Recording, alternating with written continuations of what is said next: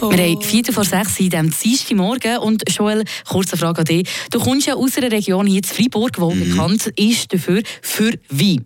Sag jetzt einmal, wie wäre es, wenn du ein ganzes, ein ganzes Weingut, ein Rebberg, würdest besitzen? Also wenn ich ein ganzes Weingut hätte, dann fände ich das Weingut.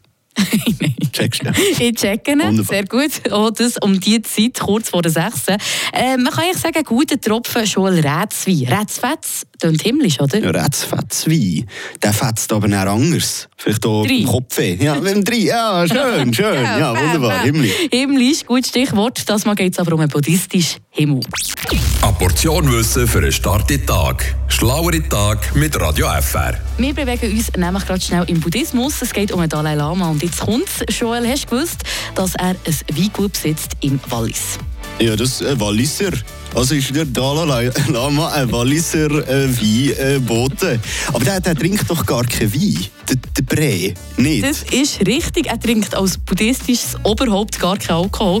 Aber er besitzt seit 1999 nämlich den Weinberg im Wallis. Den hat er auch schon ein paar Mal besucht und den hat er damals mal vom französischen katholischen Priester Abbé Pierre geschenkt bekommen.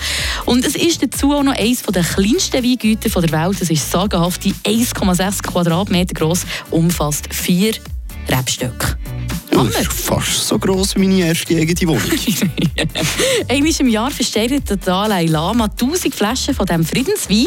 Die wenigen Deziliter von seinem Weinberg tut er zusammen mit anderen Trauben von umliegenden Winzerkollegen.